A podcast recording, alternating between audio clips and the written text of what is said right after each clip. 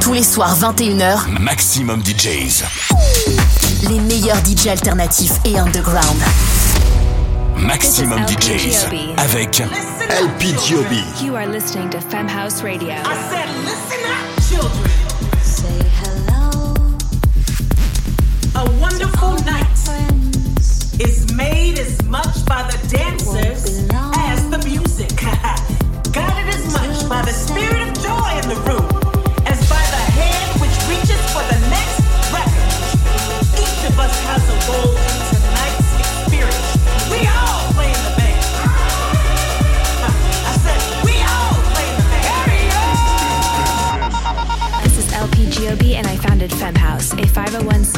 foundation and educational platform that teaches the technical areas of music making for women, non binary, trans, and other marginalized gender identities. Every week, I will be interviewing and spotlighting women in music while bringing you the best dance tunes from around the world. Femme House Radio. This week's guest, DJ Holographic.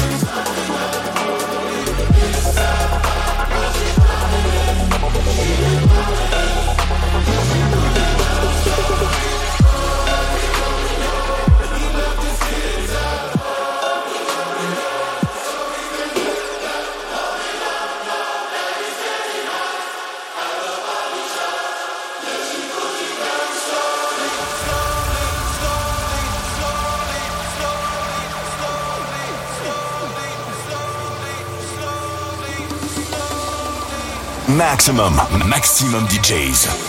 Avec en mix. LPGOB.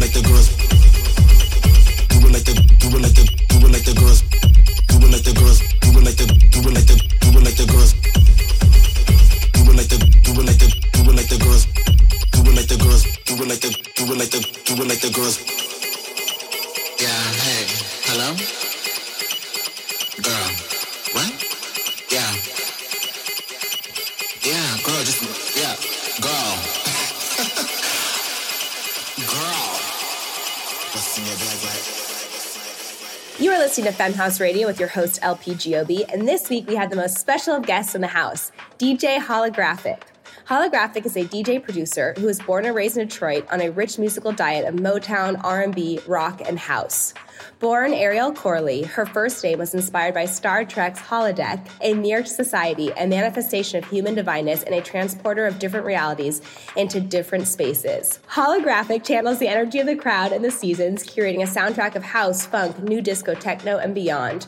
She has played four movements as well as Tomorrowland, Off Sonar, Coachella, and many more. She is a regular at Berlin's Panorama, has opened for Swedish House Mafia on a handful of their stadium shows.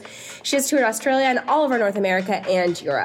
I had the honor of first seeing her play during a higher ground party a year or two ago, and it blew my mind.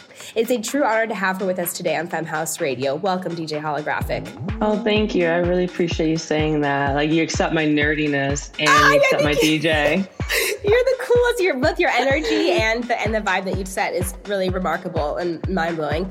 What is your origin story? How did you get into producing and DJing? I would say this summer would be like 15 years of DJing. Producing's been like on and off like about five, almost six years now. But DJing, like I just grew up in Detroit and like, and I'll be honest, like people make jokes of everybody and like the mom and their dad being DJs. No, straight up, people in Detroit, their mom and their dads were DJs. My dad DJ'd. Um, my mom had so many big records, CDs. Um, I had a huge like collective taste of music. Some of it I love, you know, to the point that I would take their CDs and accidentally scratch them. You know, listening to music, just like I grew up with both my parents, my mom and my dad having huge music taste. My dad was more into actually house music because music, house music has been around for such a long time. People think it's still new, I, but it's like older than me. So it's been around, and my dad listened to house music, but my dad also listened to Nirvana because he introduced me to that and rock music. And then my mom, she listened to more of the R&B, Luther Vandross, Kim, but she also really like, which I didn't like growing up. I'm getting like a little bit okay with it, like Dave Matthews Band. and so I was like, I was not a fan when she put it on the radio. I was so like, me just get out the car. Let me go. Let me go to school. Let me get out the car. I actually started DJing one year before my mom passed. Um, but I was working at a club called Necto. I was co-check girl, and I was just getting into the music and watching how a DJ could control the room or make the night better. And I thought that was really cool to do that. But then my mom got sicker and sicker, and that kind of grounded me and kind of healed me to just keep DJing. Um, she only see me DJ once, so everybody else in the world see me multiple times, but she only got to see me do it once. And so every time I play, it's kind of like I get to play for her for the rest of the world, if that makes sense. She is so so so proud of you. That's really cool to be able to tap into your love for her and share that with the dance floor. And um, Yeah. oh, I really I really feel that. I feel that from you when you play, and I know that she's really proud. I want to talk about how you live a balanced life while touring. I know Yeah, you take mental health jam. days. That is your. I love that. That's your jam. I'm working really hard on that right now in my life. I know you take mental health days every Monday. Is that yes. right? I've got so my biggest tool, honestly, is like so my Mondays are like my Mondays are usually my day off, my my mental space days, and only only if it's not a travel day because travel counts as work, and you have to like say that. So Monday, I try to keep my morning routine, and so my morning routine is like three to four hours of either meditation, getting on my coffee, getting my liquids, putting on like spiritual like chakra things, or watching Eckhart Tolle. Um, he made a book called New Earth, or I'll Ooh. listen to Abraham Hicks, or anything that's about manifestation. Uh, I like those a lot. I listen to my inner child, and over the last since the I was honestly when sh- the shutdown happened in 2020, that's when I actually got to ground and like open up my heart chakra and like listen to my inner child and and acknowledging that that's not what you like. If I was raising my inner child, they were right physically with it. They they would call child services on me about how I'm treating my inner child.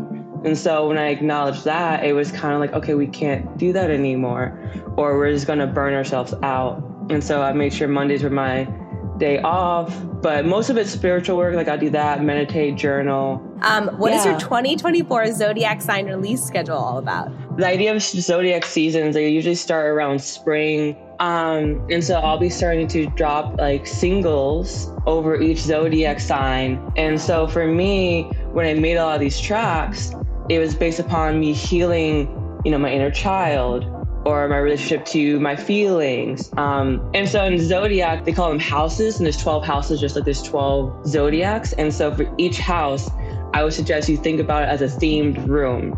But I move down the pipeline to number five, it's like a creativity, um, your inner child. So I made the music to kind of heal those spaces and why, and a lot of things come up, and it's been fun. Well, thank you so much for being a guest on Femme House Radio. We are massive fans of what you do. I love you as a human. I think that your art is amazing. I think your music is amazing. I think that the craft of you, that you have, um, you know, you, you've really developed such a craft with your DJing, and it, it it moves it moves mountains and dance floors. And thank you for thank you for your work I and your play. your thank you for your Thank play. you. Thank you for your play. This has been fun. This has been so fantastic. Maxximum, maxximum DJs. Avec en mix LP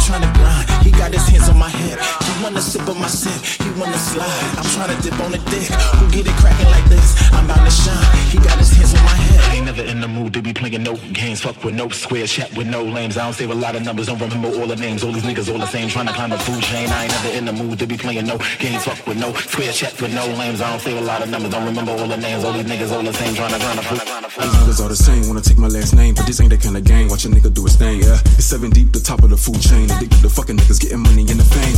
They all jealous, they see me in my GL. All these niggas is my bitches, like my name is Cruella, yeah. He's tryna fuck, but I ain't that kind of fella. Told me we can talk about it after we go to the teller. Damn seven, where this food come from? I told the niggas I'm the best, these other niggas is bums. I'm a full course meal, he ain't eating no crumbs. That can badger like I'm Neo, cause I'm really the one, yeah. yeah. I really